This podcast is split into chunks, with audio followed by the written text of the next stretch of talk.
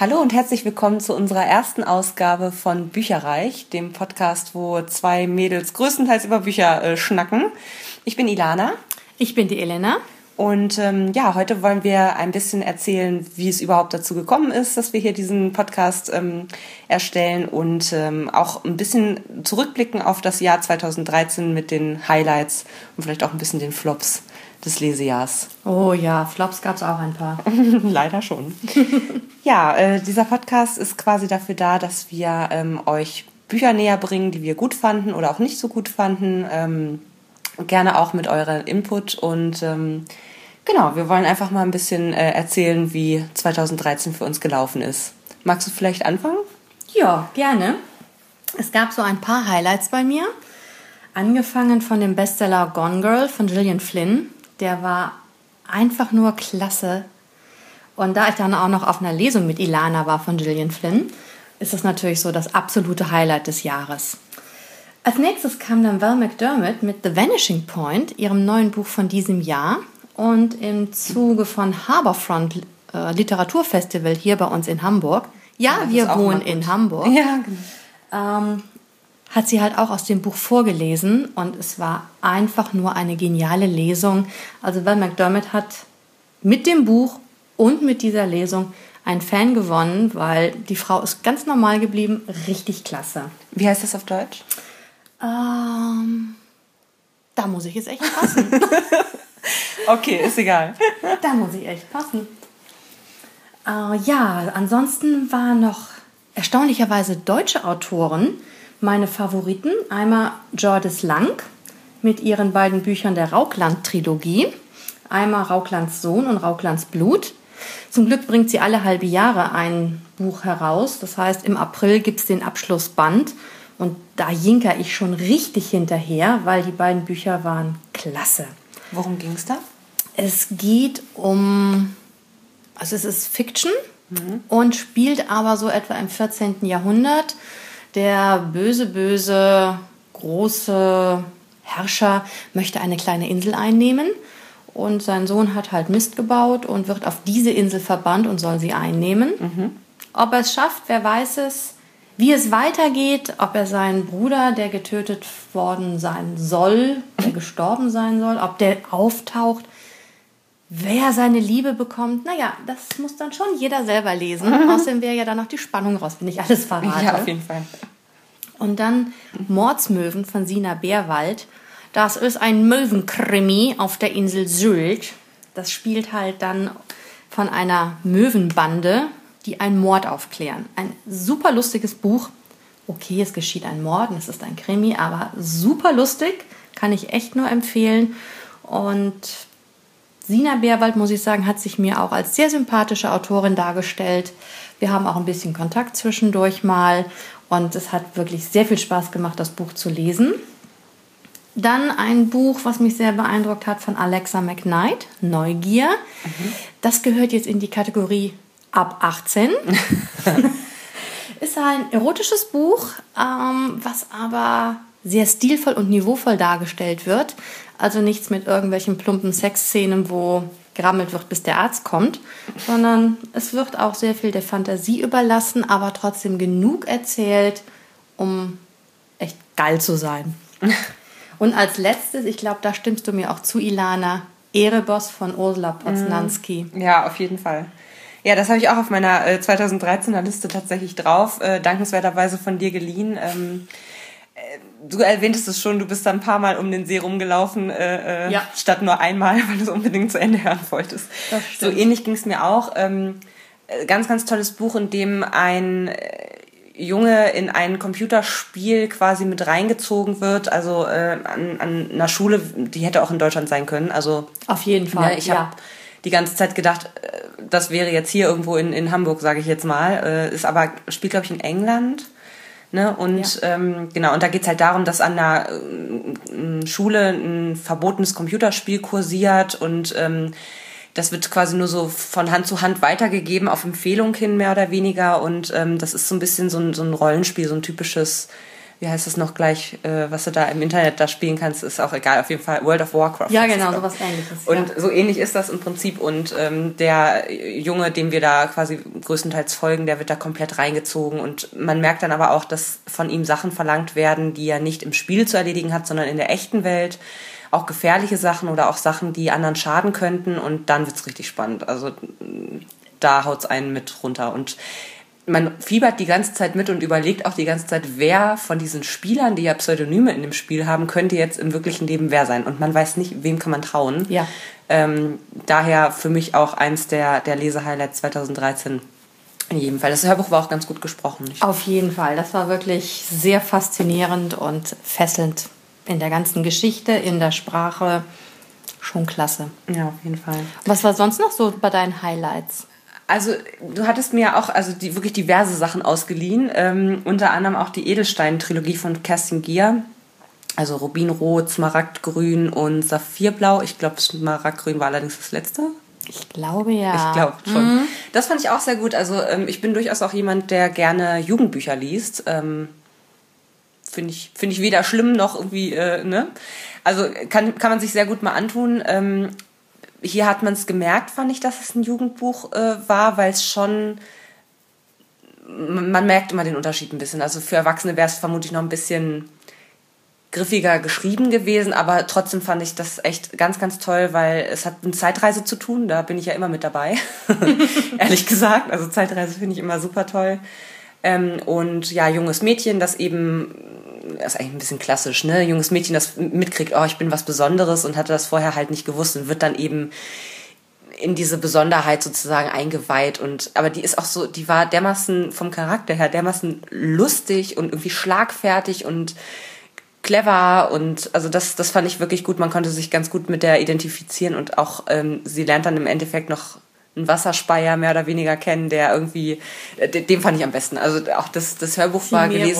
gelesen, sie, ja genau, von Josephine Preuß, glaube ich, war das gelesen und die hat das, ich mag die eigentlich nicht so gerne, also auch von der Stimme her eigentlich nicht so gerne, aber die hat das richtig toll gelesen, fand ich. Also ich habe das dann irgendwann vergessen, dass es diese Dame ist, die das liest. Ähm, genau, nee, und äh, das fand ich, die hat den so geil kratzig, kratzig irgendwie äh, vertont, das fand ich schon äh, sehr, sehr gut, muss ich sagen. Also sehr amüsant, äh, ein bisschen Liebe war auch mit dabei. Fand ich auch sehr schön, ja, genau das. also habe ich auch, ich habe das auch mal dreisterweise als ein Buch, ehrlich gesagt, gezählt. Also, ähm, obwohl es ja eigentlich eine Trilogie ist, eine Triologie, ne? Mhm. Ja, klar, wir schreiben ja auch Rezessionen. Rezessionen, ja, genau. Ja, also das war auch äh, eins meiner Highlights und ähm, was ich auch ähm, dieses Jahr leider mit äh, heulendem Auge oder letztes Jahr war es ja eigentlich 2013 äh, zu Ende gelesen habe, ist ähm, von George R. R. Martin seine ja, Reihe, müsste man eigentlich sagen, das Lied von Eis und Feuer und ähm, das ist sowieso ein bisschen kompliziert, weil der in, im englischen Original sind das ganze fünf Bände. Und im Deutschen ist es so, dass es zehn Bände sind und 20 Hörbücher. Also sprich, jedes, jedes englische Buch ist eigentlich in vier Hörbücher unterteilt. Und da ich ja ganz, ganz viel Hörbücher lese, ich glaube letztes Jahr über 50 Prozent war nur äh, gesprochenes Wort, ähm, ja, habe ich eben quasi das Deutsche 9 und 10 zu Ende gelesen. Das ist äh, Der Sohn des Greifen und ein Tanz mit Drachen. Sehr geil.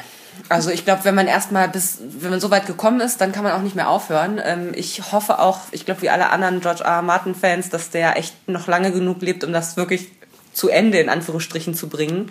Und bin ganz, ganz gespannt, wer dann im Endeffekt äh, Westeros regieren wird. Ähm, ich habe allerdings noch einen Lichtblick und zwar habe ich noch als E-Book ähm, so eine Kurzgeschichtensammlung von ihm für nächstes Jahr da liegen. Ich glaube, das heißt irgendwie die die Ritter, nee, die Heckenritter von Westeros oder so heißt das, glaube ich. Da, damit ich zumindest so 2014 mal so einen, einen Fix kriege. genau. Von dem habe ich noch gar nichts gelesen. Also, hm, vielleicht sollte ich mich doch mal dran wagen. Ja, also der ein oder andere, für die, also meine Schwester hat es beispielsweise gelesen, hat es abgebrochen, weil es halt schon, es braucht ein Weilchen, bis es in eine Gänge kommt. Das sind ja auch immer diese Riesenschinken, ne? Also Ja, es sind zehn Bände und jeweils, ich weiß nicht genau wie viele Seiten, weil wie gesagt, ich habe es als Hörbuch gehört, aber so um die 700, glaube ich. Nicht das schlecht. ist, das ist nicht wenig und ähm, es also es passiert ganz viel zwar, aber es ist eher so charakterstudienmäßig. Also wirklich, du fühlst dich wie in einem Episodenfilm mehr oder weniger und bist eigentlich stolz, dass du die einzelnen Charaktere kennst und äh, denen immer wieder über den Weg läufst und du denkst, also es wird immer aus unterschiedlichen Perspektiven halt erzählt sozusagen und dann laufen die sich aber auch wiederum über den Weg. Das heißt, mhm. äh, wenn du jetzt bei dem einen in der Perspektive bist und du liest was über den anderen, von dem du auch mal so eine Art ähm, na, erste Person ist es nicht, aber aus deren Perspektive du auch schon mal äh, äh das Ganze betrachtet hast, dann bist du halt so ein bisschen so, oh, wie cool. Die laufen sich jetzt gerade über den Weg und ich weiß was, was der nicht weiß in dem Moment.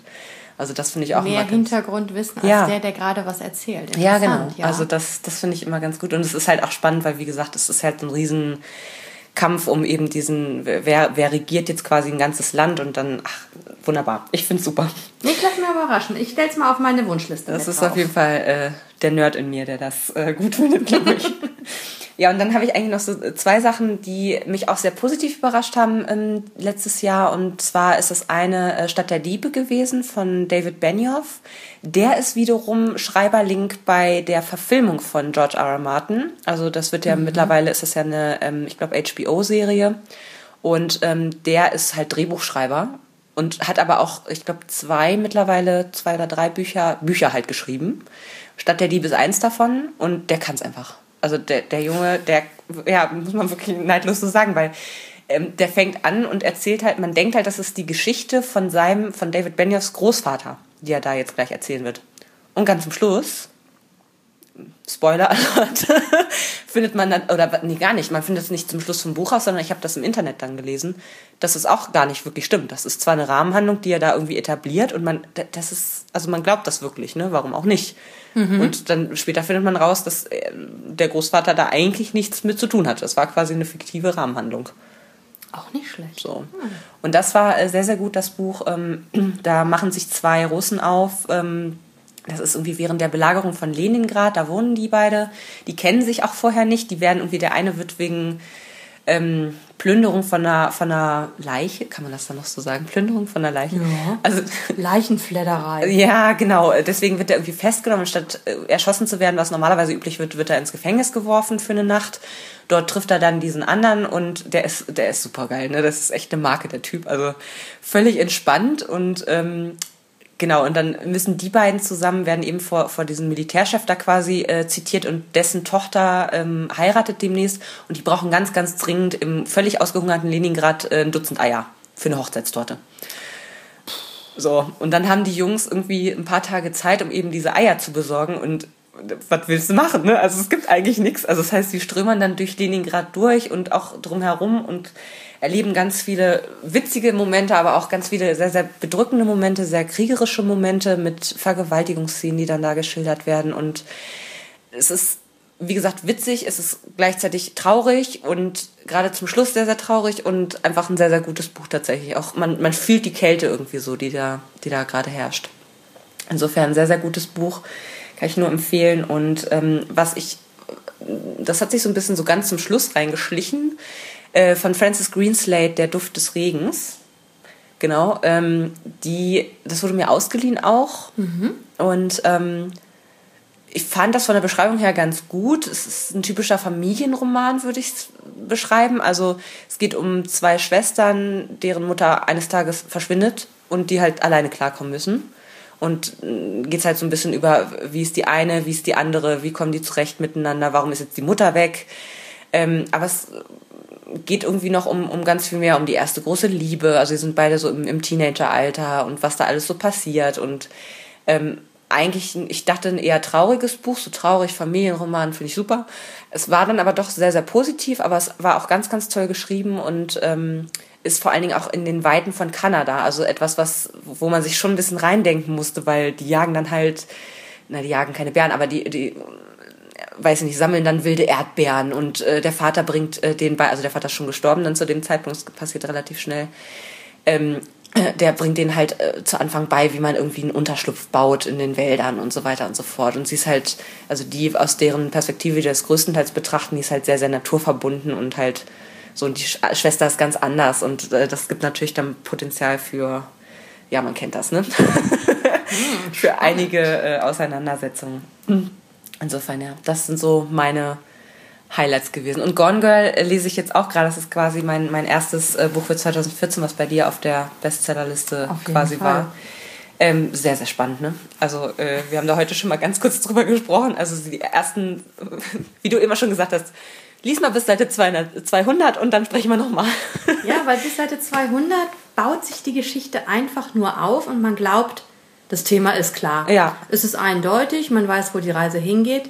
Glaubt man. Mhm. Aber auf Seite 200, ja, Wird es dann umgeschmissen. wird dann schon die Frage gestellt, wer ist mir denn jetzt eigentlich sympathisch und was soll das Und Ganze? wem glaube ich vor allen Dingen auch, ne? Oh ja. Also ja, muss auch sagen, da sind jetzt noch ein paar Seiten, die ich lesen muss, um die 200, aber ähm, sehr geil. Auf jeden Das Fall. wird definitiv für 2014 ziemlich wahrscheinlich auch ein, eins der Bücher, die ich sehr, sehr gut finde. Hast du eigentlich von der, die hat ja noch mehr geschrieben. Ich glaube, ein, ein Buch ist noch in Deutschland rausgekommen. Äh, steht bei mir auf der Wunschliste, aber habe ich noch nicht gelesen. Mhm. Ich möchte ja auch den Sub, also den Stapel ungelesener Bücher, möglichst unter 50 immer halten. Also es steht auf der Mhm. Glück. Wunschliste. ja, es klappt, es klappt. Ja, sehr gut. Bisher doch. Und von daher, ja, es steht auf der Wunschliste. Irgendwann wird es auch mal den Weg zu mir finden und dann werde ich davon wahrscheinlich berichten. Ja, sehr gut. Ja, wenn ihr Lust habt, äh, lasst gerne Kommentare unter dem Blogpost, äh, was eure Lesehighlights 2013 waren. Ähm, Für uns war es das erstmal für heute. Ähm, Ja. Wir sind bald wieder da mit äh, ganz vielen äh, anderen spannenden Themen und natürlich Büchern und Hörbüchern und Verfilmungen und äh, was da alles noch dazu Pläne, gehört. Pläne, Pläne, Ideen, Ideen, Ideen. Also Wird doch nichts verraten. lasst euch überraschen. Wir haben ganz, ganz viele Ideen. Wir haben ganz, ganz viele Sachen in der Planung. Ich wünsche schon mal ein schönes Wochenende. Genau. Kurz noch äh, zur Info, das ist ein privater Podcast, das heißt, wir kriegen hier keine ähm, ja, Zahlungen oder ähnliches dafür. Es ist äh, alles auf unserem Mist gewachsen und ähm, genau, Unsere private eigene Meinung. genau. Macht's gut, bis dann. Tschüss.